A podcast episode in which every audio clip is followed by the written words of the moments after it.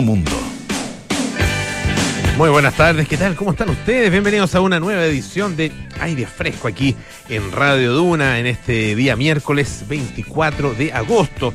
Estamos como siempre en el 89.7 en Santiago, 104.1 en Valparaíso, 90.1 en Concepción y 99.7 en Puerto Montt. También nos pueden escuchar en el canal 665 de BTR.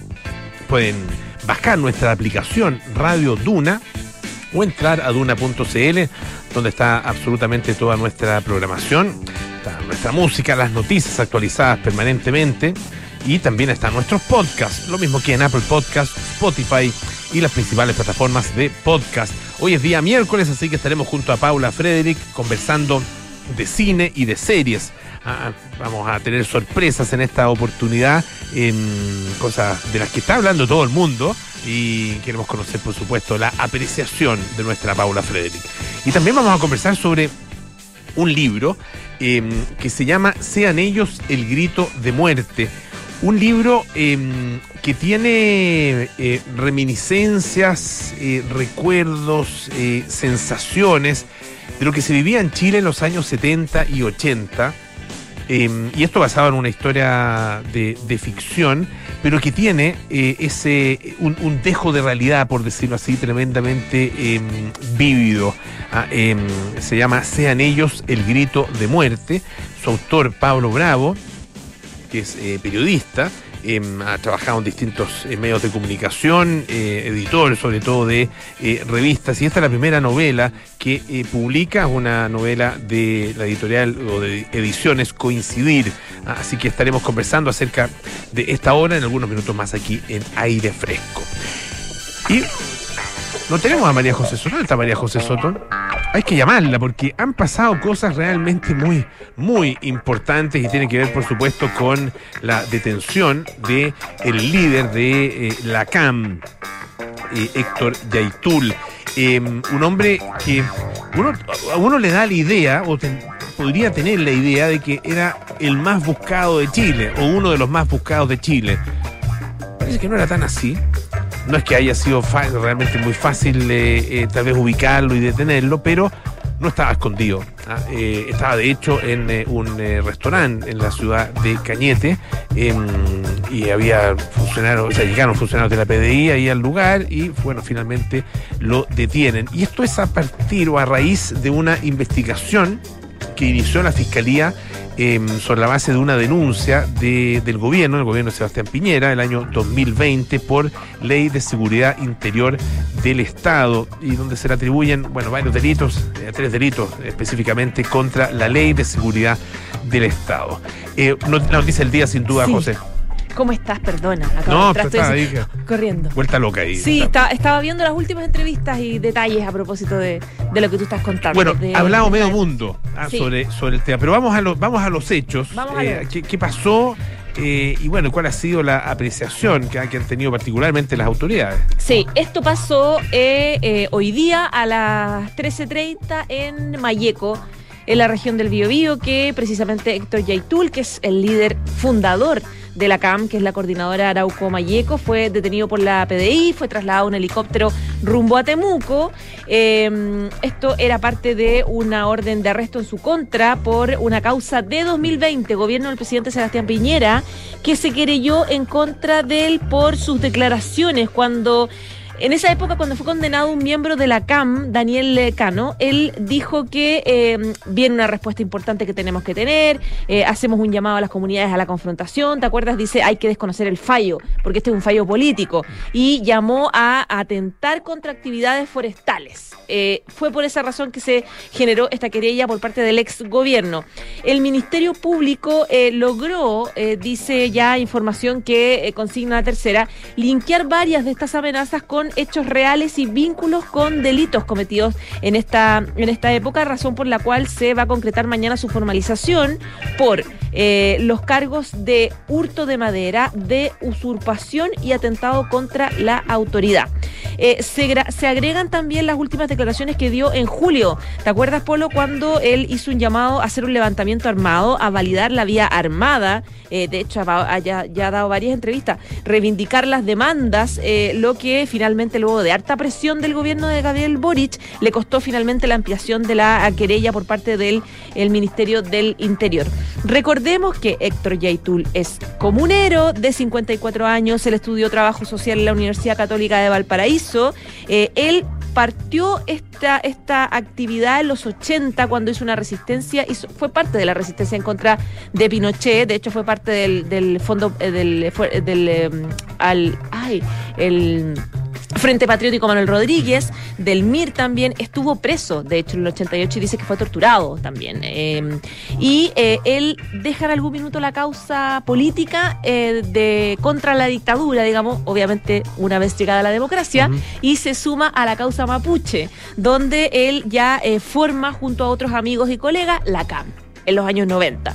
Y ya pasado el 90, desde el 93, el 98 empiezan estos atentados forestales que son eh, atribuidos precisamente eh, a la CAM. Él estuvo preso en 2008, cinco años, eh, por el homicidio frustrado de un fiscal, ¿te acuerdas? y estuvo también detenido en 2017 por la operación Huracán, que después quedó en libertad a propósito de todo este papelón de la, de la manipulación de, de pruebas, etcétera, etcétera. y claro, fue un una situación muy compleja para el gobierno del presidente Gabriel Boric enfrentar el, eh, el hecho de que Héctor Yaitul eh, advirtiera que él no está con el gobierno, porque te acuerdas que llegaba al principio, lo primero que hizo la ministra del Interior Isquia Sicha fue ir a la zona, un poco planteando, oye, yo soy de ustedes, yo mm. soy de acá. Yo Hablando del Gualmapu, en eso, eso, Yaitul, eso tiene razón. Cuando tiene dice, toda la antes razón. nos hablaban del Gualmapu, nos saludaban Mari Mari, y ahora nos dicen delincuentes. Y ahora nos dicen delincuentes. Y, bueno, fue, y ahora fue no un proceso que ha durado todo este año, desde mm. marzo hasta ahora que estamos en agosto, es decir, eh, seis meses en los que Gabriel Boric, el gobierno de Boric pasó de tener una, una, una, una mm, eh, actitud, digamos, condescendiente con, con Héctor Yaitul, porque de hecho Gabriel Boric cuando era diputado fue varias veces a la Araucanía, eh, decía que la CAM, ah, hay que conversar con la CAM sí o sí, que hay que tener diálogo, eh, él decía que estamos, ¿te acuerdas que cuando fue a la Araucanía cuando era diputado dijo estamos en territorio liberado de Temucuicuy, visitó a la Machilinconao, o sea, mucho, mucho, mucho guiño a la CAM, eh, a, toda la situación y mostrando su postura que tuvo que cambiar eh, con el correr de, lo, de, lo, de, los meses a propósito de que empezó a presionarlo todo el mundo para que lo hiciera. le pidió al oficialismo que, por ejemplo, se metiera en la querella contra Yaitul. Se lo pidió la oposición, se lo pidió la Corte Suprema, ¿te acuerdas? Se lo pidió la CPC. Eh, necesitaban votos para el estado de excepción en, en, la, en la macrozona. Entonces, todo esto llevó a que finalmente se concretara, se concretara lo que pasó.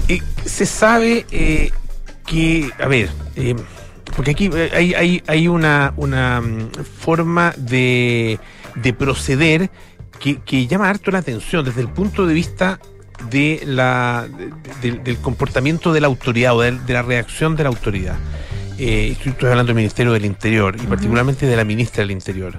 Sí. Eh, esto es, eh, como decía yo al principio, eh, uno tiene tenía la impresión de que era el más buscado de Chile, sin necesariamente serlo, ah, pero, pero sí es claramente alguien sobre el cual estaba puesto el foco de las policías y también de la justicia, del Ministerio Público y por supuesto, también de la autoridad del Ejecutivo, ¿no es cierto?, del Poder Ejecutivo. Entonces, una, un, un, em, eh, un hecho de, esta clase, ah, eh, un éxito policial de esta clase, eh, se, se, publica en general y se da a conocer en general de, manera muy distinta como se, ah, como se hizo ahora, ¿cierto? Sí, es verdad, de todas maneras. Claro, la ministra, la ministra aparece muy al final. Habló medio mundo antes. Bueno, primero se conoció la noticia, eh, y se conoce, yo me imagino, a través de la PDI o a partir de la PDI y de la Fiscalía. Hablan muchas autoridades, bueno, hablan por supuesto parlamentarios, pero eso no es sorpresa. Todos aplaudiendo eh, la Todos aplaudiendo, habla el gobernador, ¿no es cierto?, de, eh, regional, bueno, todo el mundo. Y finalmente, hace cuánto, un tipo 4 de la tarde, por ahí, un poquito después tal vez, habló finalmente la ministra del Interior. Pasadas, claro eh, pasar las 4 de la tarde, en una intervención brevísima. Muy breve. Que fue una frase. Y que partió de una forma muy extraña, porque ella lo primero que dice no es dar información concreta del episodio, sino que ella efectivamente eh, hoy, en horas de la tarde, de, pasado el mediodía, se detuvo al líder de la Cámara, bla, bla, bla, y dice, les pido por favor no sacar réditos políticos de esta, de esta situación y dejar que las instituciones funcionen. Listo. ¿Preguntas? No, fue, fue, no, Fue y- bien y, y sorprendente. no fue más que eso. Sí, y dio muy poca información en las poco, preguntas. Era, fue muy redundante. Entonces daba la sensación de que, porque obviamente el Ministerio del Interior, el primero que tiene toda la información y los datos del horario, de, la- de, de, de lo que viene, de las causas que se van a imputar, de cuándo va a ser la formalización, de dónde va a quedar, si efectivamente. O sea, todos los antecedentes Claro, que se esto es un requieren. golpe policial Eh, y, y- un y golpe que- de la Y justicia. que si uno lo ve desde el punto de que- vista político, tiene, tiene conveniencia de cara al plebiscito. Hay varios que dicen eh, esto conviene, conviene a la prueba, porque eventualmente el, el gobierno podría estar mo- demostrando actitud en materia de, de seguridad. Pero me, me dio la sensación de que al gobierno le incomoda muchísimo este tema, que evidentemente no se lo quieren atribuir, eh, eh, ni quieren, no quieren utilizarlo de ninguna forma, y que efectivamente esto tiene que ver con una querella que presentó eh, Sebastián Piñera, que sigue siendo el problema incómodo, digamos, lo que los contrapone con su idea inicial de, de mantener el diálogo con este, con este mundo. Ya pues José, bueno, esto es, es, como dicen, noticia en desarrollo, ¿no? Se van a ir conociendo, por supuesto, más antecedentes y mañana es ya la formalización ah, por los delitos que tú señalabas en contra de Héctor Yaitul, líder de la CAM.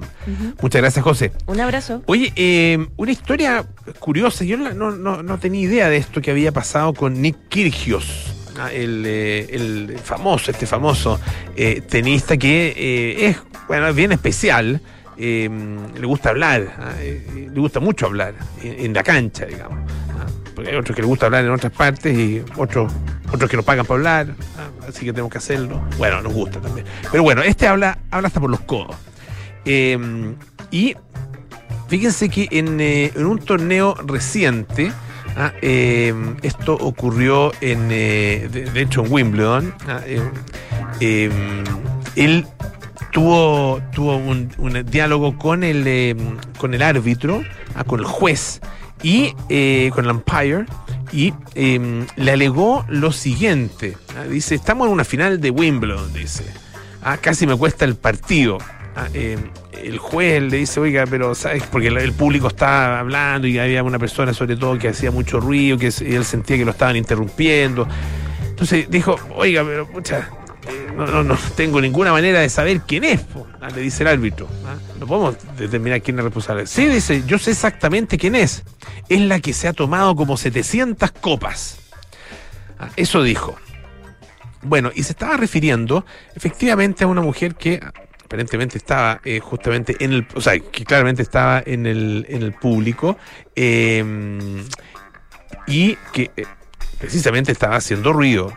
A Ana Palus, esta mujer ah, que estaba eh, viendo este partido, ah, que bueno, finalmente a ella eh, ella había ido con su madre y la sacaron del partido, ¿no es cierto? De la sacaron ahí, fue escoltada fuera de las gradas eh, y después, bueno, finalmente se le permite volver eh, a su asiento. Eh, ella dice que, bueno, solamente quería mostrar su apoyo a, Kirgios, él dice que siempre el público está en su contra, yo quería mostrar que estamos a su favor, quería animarlo, a lo mejor me pasé de la raya, pero solo tenía buenas intenciones.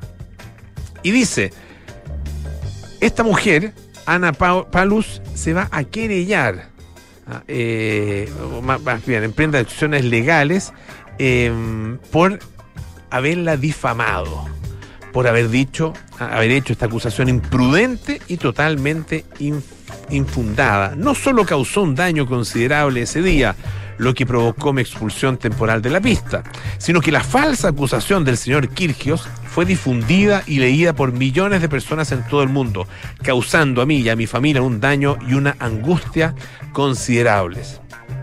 Le dio instrucciones a unos abogados de la- de la- del bufete de Wilson eh, para que iniciara justamente un proceso judicial contra Kirgios, si es que él no ofrece, dice, una pronta solución a este asunto. Y, claro, exige eh, una indemnización, pero dice que la indemnización la va a donar a la beneficencia. Ah, curiosa, curioso caso ah, el que se está dando ahí en, relación con este tenista eh, australiano. Eh, y dice que él también está en un proceso judicial en su país que podría llevar un máximo incluso de eh, dos años. Ah, em, esta semana, de hecho, Kirgios no compareció ante el tribunal australiano cuando se le dio por primera vez un cargo de agresión común en su contra. Esto está relacionado con eh, Chiara Passari, que es eh, su ex novia. Ah, fue aplazado. Ah, em, y bueno, había sido entonces eh, acusado justamente por una supuesta agresión en contra de ella. Ah, no lo pasa bien Kirgios en este minuto. Ahora le llueven las demandas judiciales. No, no tanto, pero ya tiene más de alguna. Vamos a escuchar un poquito de música. Buena canción, Dire Straits con Walk of Life.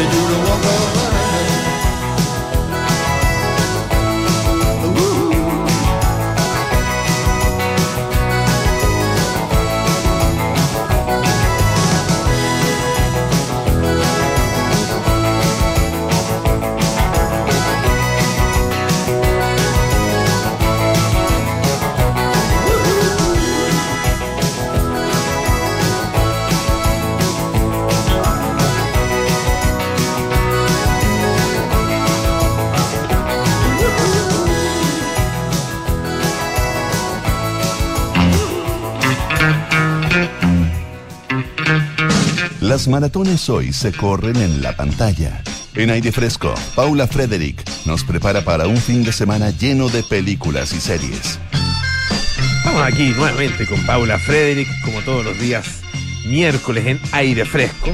Y todos los días también a las 5 de la tarde en Café Duna, por supuesto. Hay que concentrarse mucho para decirlo de manera... así, Es, para es no verdad, es verdad. Porque además como hubo un cambio de día... Eh, eh, Me lo, me sigues reprochando el cambio de No, día. no, no, no, lo reprocho para nada y me, Ah, estoy ya. feliz con el cambio. Ah, o ya, sea, no feliz, bien, estoy, estoy perfecto.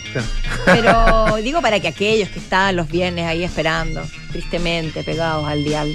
Vamos a repetirlo. O, pueden escuchar el podcast. Oye, eh, ¿de qué está hablando todo el mundo? En ¿O no? cuanto a ficción, En cuanto a series de ficción, sí, no, no, no de Héctor Yaitul ya. O Sí, sea, allá no estamos hablando de. En, en, en, en las materias de tu especialidad. mira, digamos. está House of Dragon, Polo. Me ha impresionado, o sea, no pe- nunca pensé el nivel de alcance que ha tenido este, eh, este, mm, esta precuela, podríamos llamarla. O sea, se llama precuela, de hecho, de Game of Thrones o de Juegos de Tronos.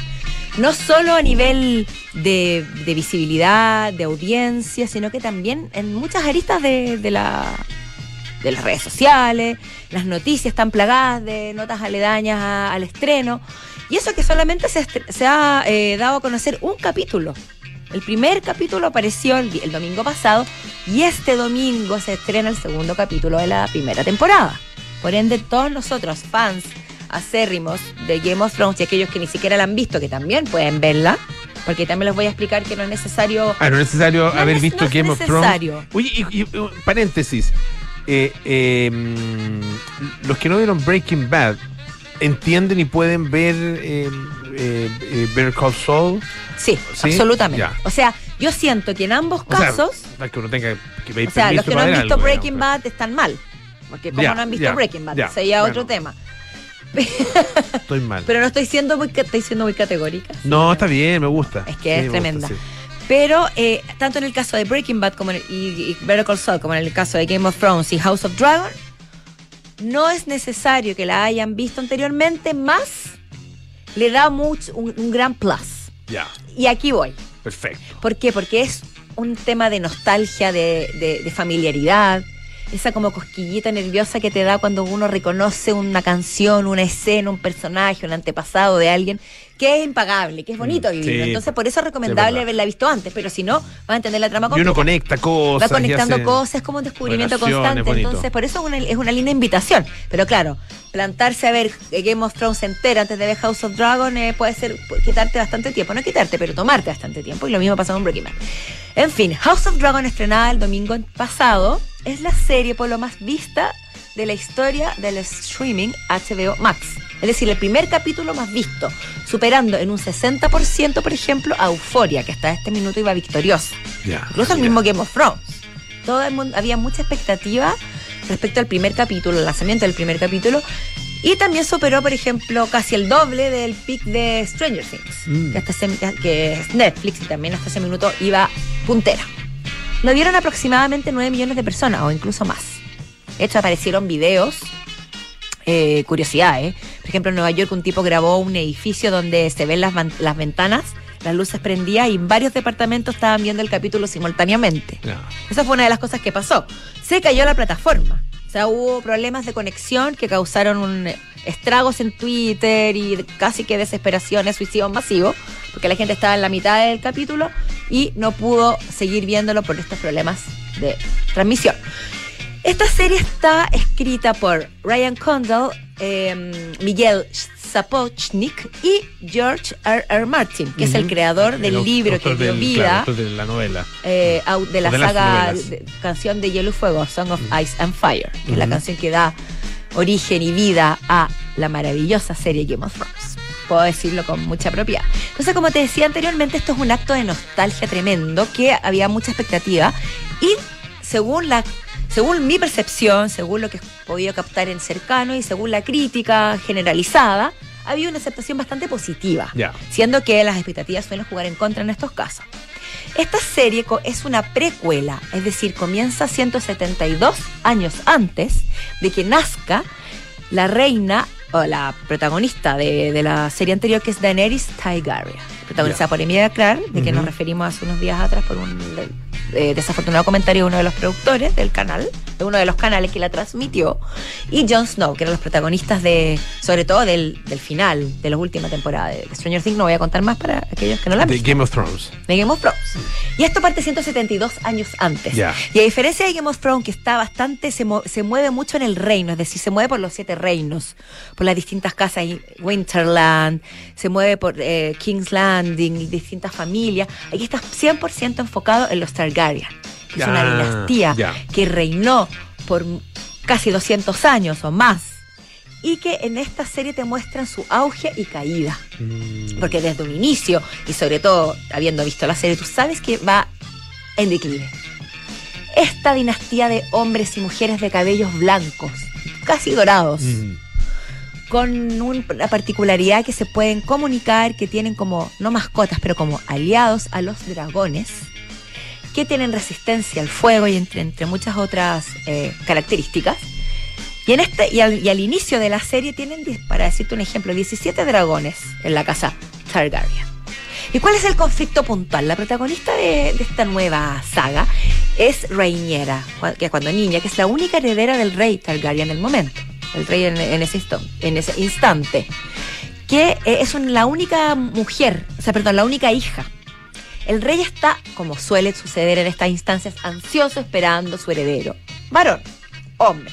Y la madre tiene un aborto tras otro, nacen hijos que luego fallecen y está desesperado porque él quiere que, y porque lo que dicen las escrituras y las canciones y los sueños antiguos es que tiene que ser un hombre, pero él está dividido porque por un lado tiene a su hija que es una chica muy valiente, que tiene mucha, muy buena llegada con el, con el reino, que es muy querida, que es muy entera, muy precoz, pero que es mujer, y por otro lado está su hermano, que sería el heredero lógico, que es eh, su hermano Damon, que sería lo más lógico, pero que es un déspota desequilibrado en el que él no confía.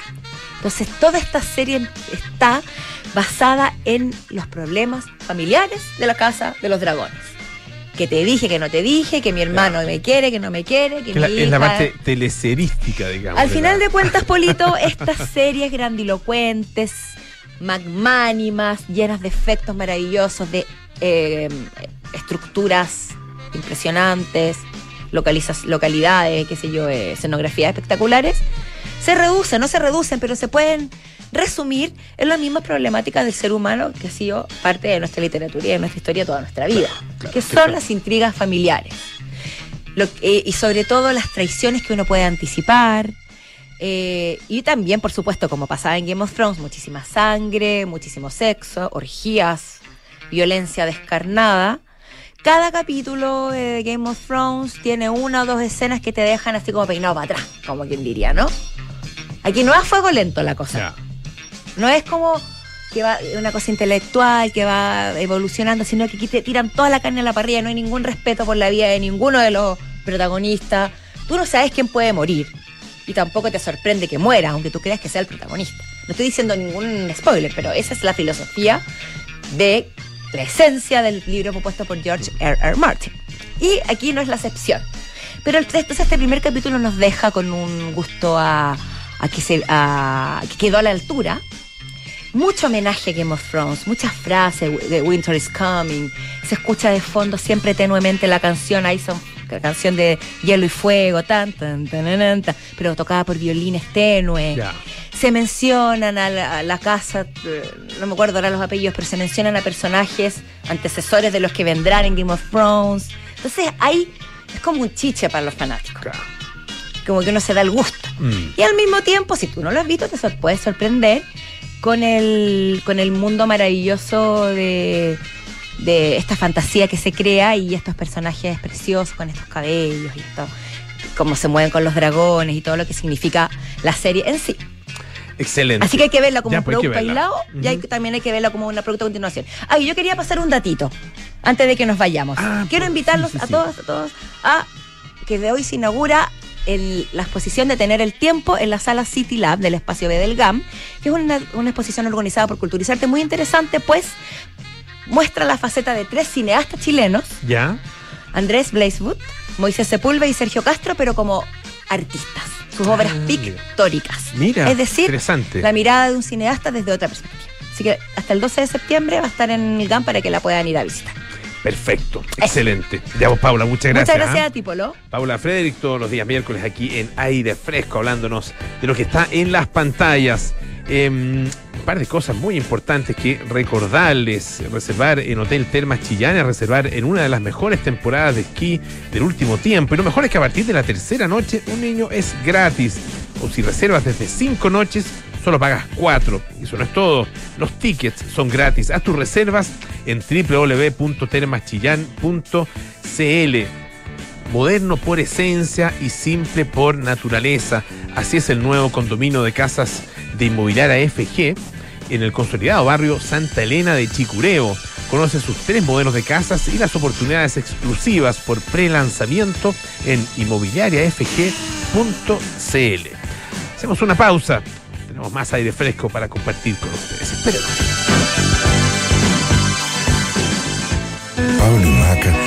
Decidido cambiarse de casa. Pero la gran pregunta es, ¿arrendar o comprar?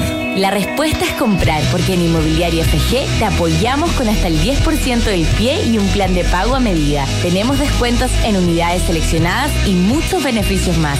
Ya lo sabes, si está difícil arrendar, te ayudamos a comprar. Conoce los más de 25 proyectos de casas y departamentos que tenemos a lo largo del país en inmobiliariafg.cl y atrévete a comprar hoy con Inmobiliaria FG. Hola Elisa. Hola Juan. Les escribo porque ustedes, nosotros, todos, tenemos algo grande, algo noble y trascendente que hacer en la vida y luchamos para hacerlo realidad. Nuestra misión es formar personas comprometidas con el bien común y con la paz, con el cultivo del conocimiento y con la búsqueda de la verdad. En la Universidad San Sebastián hacemos nuestra tu misión y la misión de cada nueva generación. Gordo, ¿supiste que en Hotel Termas Chillán tienen una de las mejores temporadas de esquí de los últimos años? ¿En serio, mi amor? Y lo mejor es que desde la tercera noche uno de los niños se hospeda gratis. O si reservamos desde cinco noches, solo pagamos cuatro. Y además, los tickets de esquí son gratis. ¡Bravo! Pero, Gordo, ¿dónde vas? A hacer las maletas, porque nos vamos a Hotel Termas Chillán. Haz tus reservas en termaschillán.cl. Detrás de cada paciente vemos a nuestro hijo, a nuestro padre, a nuestro abuelo. Por eso, buscamos entregar a nuestros pacientes y sus familias la atención que nos gustaría que ellos recibieran. Una atención médica de calidad a cargo del mejor equipo de especialistas en un entorno acogedor con tecnología única en el país. En Clínica Universidad de los Andes somos personas al cuidado de tu salud. Conoce más en clínicauandes.cl. Enfrentar el cambio climático es tarea de todos. Duna, por un futuro más sostenible. La actual emergencia climática requiere de respuestas más ambiciosas. Si queremos cumplir con los objetivos del Acuerdo de París, debemos dar paso a una nueva filosofía reflejada en proyectos de regeneración sostenible. Estos proyectos deben pasar de la neutralidad en carbono a un impacto neto positivo en las actividades que desarrollan, equilibrando el impacto social, ecológico y económico a través de un enfoque holístico. Un ejemplo de esto es la agricultura regenerativa en la viticultura, la que considera las variaciones de su producción por causa del cambio climático, adoptando prácticas sostenibles que le permitan subsistir en el tiempo. Acciona, expertos en el desarrollo de infraestructuras sostenibles para recuperar el planeta. Te felicito, pensar que después de tanto esfuerzo por fin va a abrir tu propio local. Uf, sí, se hizo esperar ¿eh? y al fin llegó el momento. En un ratito más vienen de Verisur a instalar la alarma mientras aprovecho de terminar unos últimos detalles. Ah, Verisur, la alarma cero visión. Sí, la misma que puse en mi casa. No se demora nada en instalarla. Los llamé hace un rato y hoy mismo dejan mi negocio protegido. Protege tu negocio con la alarma cero visión de Verisur, capaz de actuar antes que lleguen las fuerzas de seguridad. Calcula online en verisur.cl o llama al 600 385 0003. Activa Verisur, activa tu tranquilidad. Próxima pregunta. Quien responda a esto se saca el 7. ¿Cuánto sale el envío de una pizza si la pido con Rappi Prime? ¿Se va? Cero. A mi papá le sale cero. Pedir todo lo que te gusta sin sumar el envío te hace único. Obtén tres meses gratis de envíos ilimitados y sin costos desde la suscripción de Rappi Prime. Beneficio exclusivo pagando con Visa Platinum, Visa Signature y Visa Infinite. Disfruta este y más de 300 beneficios. Visa, única como tú. Descubre un ISAPRE donde cuidar tu salud es lo importante, porque esencial no es solo curar una enfermedad, es que busquemos juntos tu bienestar. Conoce Nueva ISAPRE Esencial de Grupo Alemana en www.somosesencial.cl. Estás en aire fresco con Polo Ramírez. Ya estamos de vuelta aquí en Aire Fresco. Esto es Radio Duna. En Clínica Universidad de los Andes entregan a sus pacientes y sus familias una atención médica de calidad a cargo del mejor equipo de especialistas en un entorno acogedor con tecnología única en el país. Personas al cuidado de tu salud. Y la Universidad San Sebastián es la primera universidad chilena acreditada internacionalmente con estándares de la Unión Europea por la agencia alemana ACAS. Universidad San Sebastián, vocación por la excelencia. Hay eh, obras de, de ficción eh, que, aunque los hechos que narran sean inventados y sean parte, digamos, de la fantasía del autor, el tiempo en que están, en, que ocurren esos hechos, eh, muchas veces es, es, es, tremendamente real. Eh, y eso hace que, eh, si bien ciertos, ciertos acontecimientos pueden no haber ocurrido, puestos en ese contexto, pareciera que sí es posible que hubieran ocurrido. Y bueno, este es uno de esos, de esos casos, este libro que se llama Sean ellos el grito de muerte. Estamos con su autor, el periodista Pablo Bravo, quien eh, ha hecho una carrera básicamente en el, bueno, en periodismo en distintos ámbitos, particularmente en la edición de revistas, y esta es su primera novela, una novela de eh, Coincidir Ediciones. Pablo, bienvenido, muchísimas gracias por estar con nosotros. Pablo, muchas gracias por estar más cerca aquí. Ahí, más cerquita Eso, del, del, micrófono. Ya, muchas eh, gracias. Oye, eh, a ver, cuéntanos un poco. Yo decía, tú tienes una trayectoria en, en periodismo, ¿no es cierto? Trabajando como periodista. Esta es tu primera novela. Eh, ¿cómo, ¿Cómo es ese tránsito? Eh, esto es algo que tenías de alguna manera pendiente. Pasa con muchos periodistas mm. que, que tienen ahí, le dan vuelta una, una idea de novela y que, claro, en, en, entre la pega y qué sé yo, otras cosas, cuesta hacerse, hacerse el tiempo y, también eh, eh, la disciplina, ¿no es cierto? Eh, de, de, sentarse y trabajar al, en un tiempo largo, con otros, con otros, con otros, con un estilo completamente distinto a mano que estamos acostumbrados. ¿Cómo fue en tu caso? A ver, bueno, efectivamente llevo bastante años trabajando como periodista, eh, he hecho de todo, he trabajado mucho en, revistas también, también trabajé en algún momento en televisión, me tocó escribir guiones, he escrito de todo, o sea, realmente he pasado por, por, diversas áreas. ¿Y qué es lo que ocurre? Cuando uno trabaja en esta diversidad de formatos, uno va adquiriendo un amor por la buena escritura, por la correcta escritura, eh, que, te empieza a, a, golpear y un poquito a, a, morder por dentro, ¿no? Y ahí empieza a surgir una voz que uno dice, bueno, ¿y qué hago con esta voz? Quiero contar algo más que esto, a veces estas estructuras tan rígidas en las que uno tiene que adaptarse para escribir y dice, ¿qué puedo hacer con esto? Y de ahí un poco viene esta necesidad de, de expresarse de, de, otra manera. Y en mi caso fue empezar a trabajar ya en, paralelamente al, al, ejercicio del periodismo en la escritura literaria. Eso yo diría que, que es el origen, la fuerza original. Eh, y, y la, la, historia, eh, o sea, primero primero partamos por, el, por el, la época, ¿no es cierto?, que, sí. que en que está situada la, la, lo fundamental de la acción, pese a que pasa por distintos momentos. Eh, y tiene que ver con, me imagino, tus muchos de tus recuerdos, tus vivencias y tus sensaciones infantiles. Tú naciste en el año 73. Ah, y, en diciembre de 73. Claro. Eh, diciembre 73, eh, por lo tanto tienes una, una noción con cierta claridad, ¿no es cierto?, a partir ya de, de relativamente avanzada la dictadura, digamos, como mm. ya a partir de los años 80, me imagino, claro. fin de los 70, eh, los años 80. ¿Cómo, ¿Cómo describirías ese tiempo y cómo está recogido en el libro? Bueno, este libro eh, fue presentado la semana pasada en el Museo de la Memoria y, y los Derechos Humanos un conversatorio muy interesante, llegó bastante gente, y porque el contexto efectivamente, fue, ¿por qué fue en este lugar? por el contexto histórico. La historia parte por un- o se desata básicamente porque un joven en, en aquellos años que no tenía militancias políticas, que no estaba involucrado en nada, era un joven absolutamente normal, eh, común y corriente, y que tenía una polola.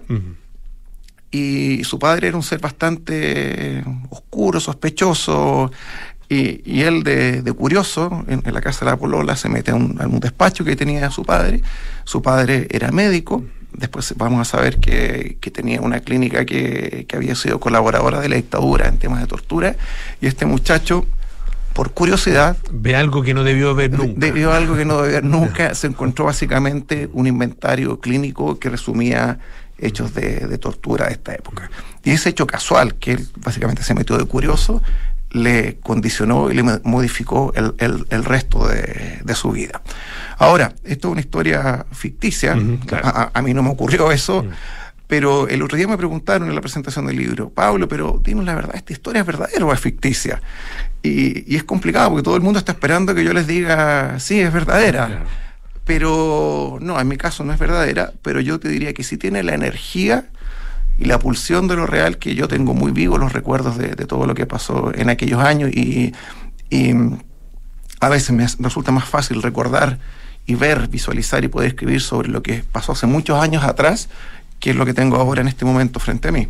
Bueno, en, muchos, de hecho, eh, incluso eh, eh, escritores de, de no ficción, documentalistas, que dicen y, y que tienen la convicción de que la única manera de eh, acercarse realmente a la esencia del- del- de los hechos, a la esencia de lo que pasó, es a través de la ficción. Que no hay otro, que, los caminos de la realidad, digamos, nunca, nunca eh, van a lograr eh, hacer justamente esa, esa descripción y ese, esa narración ah, de, las cosas. Pueden, claro, eh, tal vez narrar los hechos, qué ocurrió efectivamente, pero eh, el corazón de esa vivencia o, o al corazón de esa vivencia solo se llega a través de la ficción. He escuchado esto bastantes veces. En algún momento que yo hice mis estudios de posgrado fuera de Chile, estuve muy metido en el tema de, de los documentales y efectivamente me acerqué a este tipo de, de planteamientos. Y claro, y el tema era cómo aprender la realidad, cómo describirla, y empiezan a surgir distintas teorías en el mundo audiovisual. Hay gente que dice, le voy a sacar todo el audio, no voy a iluminar nada. Pasan un montón de cosas al respecto por tratar de que sea más realista. Pero claro, hay gente que da un paso más y dice, mira, al final del día, eso también va a tener un punto de vista que te va a resultar un poco lejano, no, y claro, y por el punto de vista de la ficción, pero con una pulsión que sea real, sí puedes lograr reconstruirlo de una forma más, más creíble.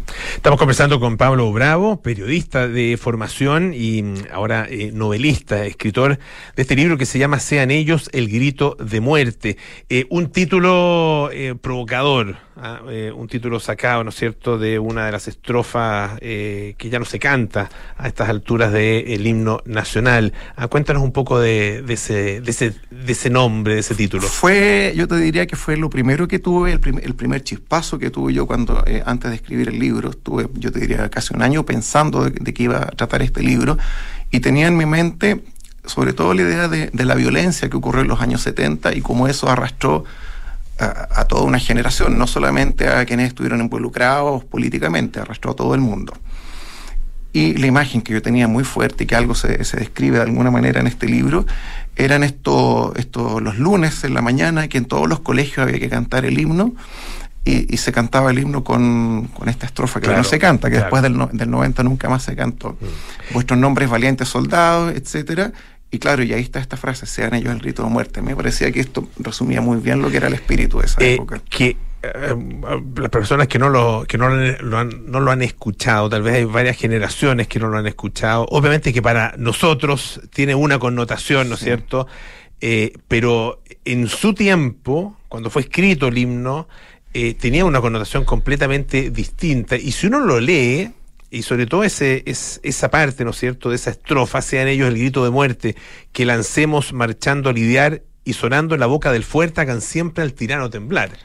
Ah, eh, Si, claramente. si- si tú la lees completa sería otra la versión, digamos, Claro, otra la interpretación. claro. Sí. Sí, pero en esa época todos sabemos que eso se incorporó como una manera de hacer loas a, Absolutamente. a, a claro, los gobernantes claro. de facto que había en esta época. Sin duda. Claro sin sí. duda. Ese, y ahora, recogido acá, eh, el, ¿Hay una relectura de esa misma, de, de ese mismo verso, o es eh, a tu juicio eh, una, un- una especie de, de énfasis puesto sobre la lectura que a esa estrofa del himno nacional se le hacía en ese entonces?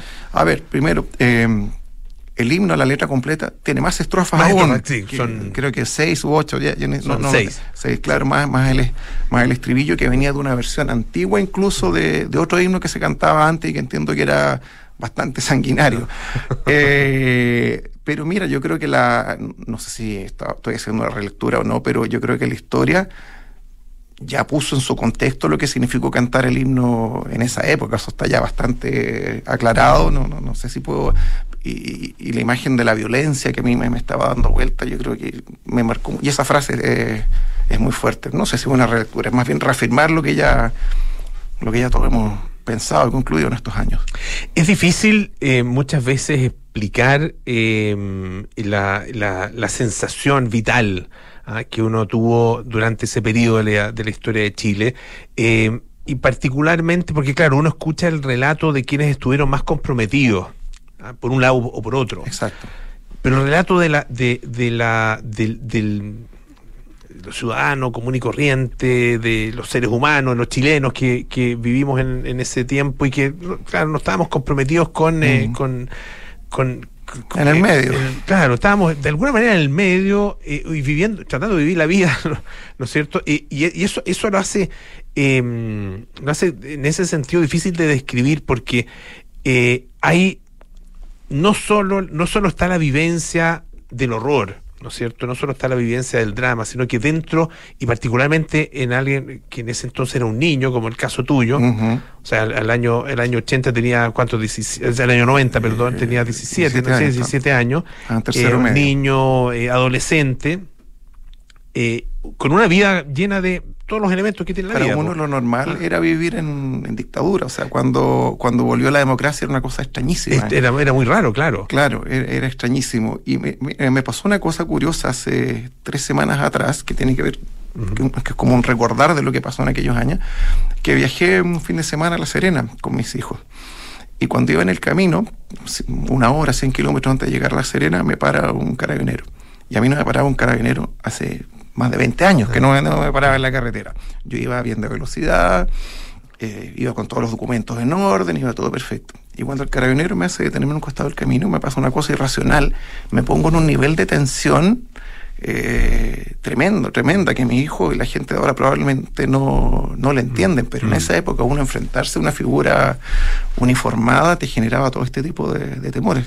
Y yo me di cuenta, yo hace tres semanas que lo sigo teniendo, Claro. básicamente. Claro, claro, uno cree que hay ciertas cosas que efectivamente superó. Bueno, mu- los, los, los, los millennials, eh, los jóvenes ahora hablan, o, o nos ven, nos ven como, no sé, a lo mejor estoy exagerando, pero, pero creo que tienen esa sensación de que somos seres traumados. Ah, Y yo eh, creo que- yo creo que- y yo creo que en buena parte lo y en somos. buena parte yo creo que eso es efectivo, ¿no? Claro, Ah, claro. eh, ¿Cómo, cómo, cómo, eh, recoges eso en el, en un poco el, el- e- esa sensación en el libro? ah? En, en- cuéntanos un poco del- de, la el libro después de la los introducción- personajes y de cómo ellos viven la época.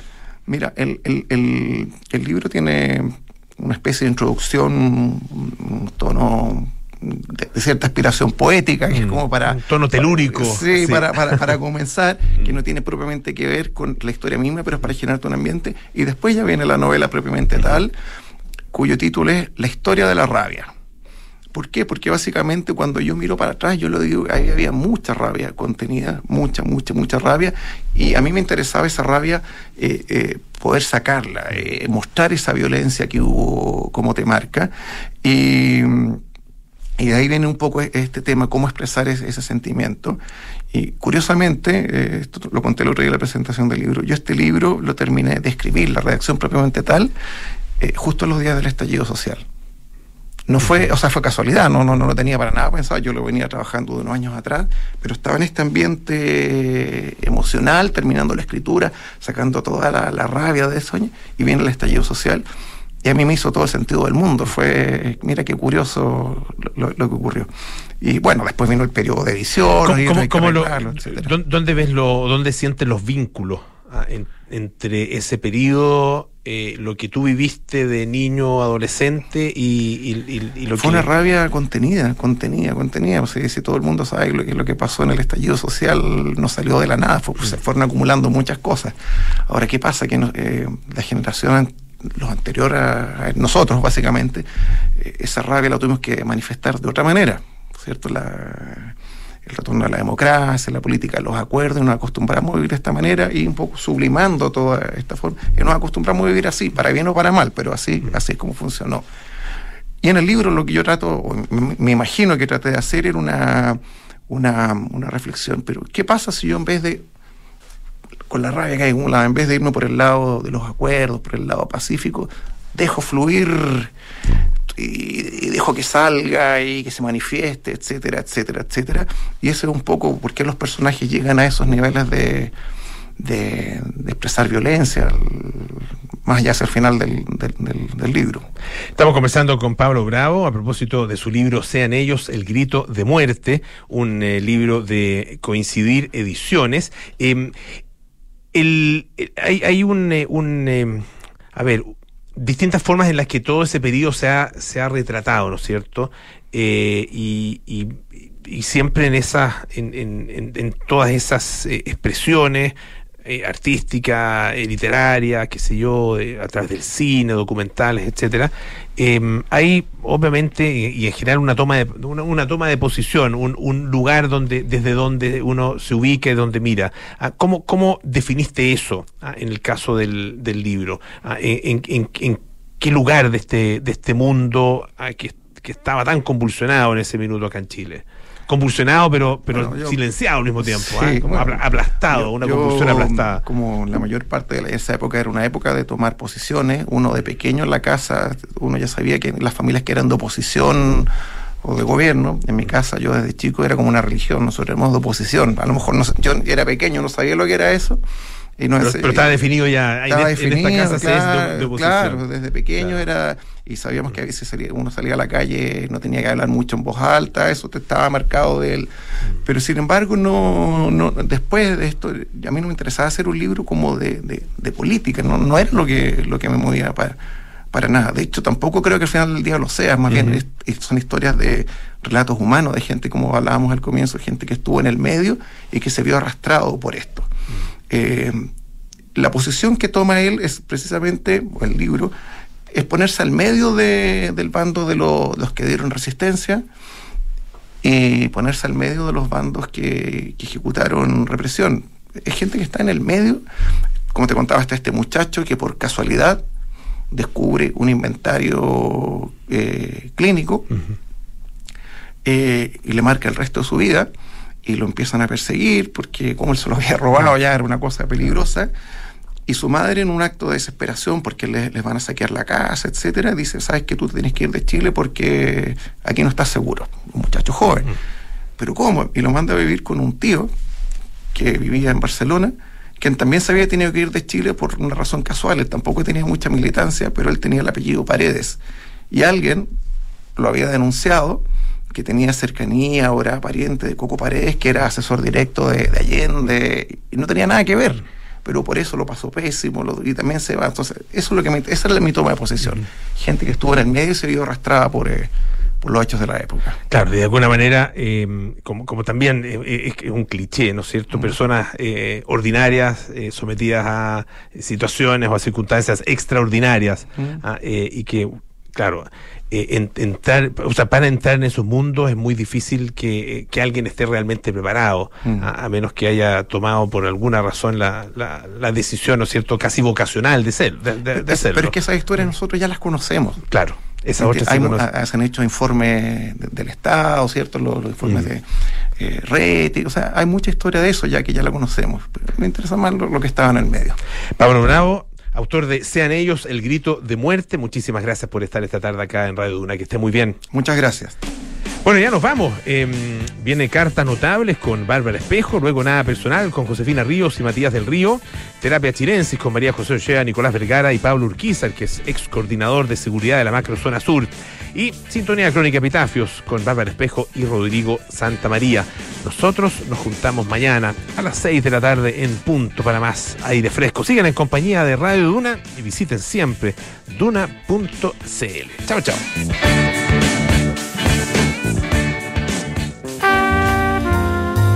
19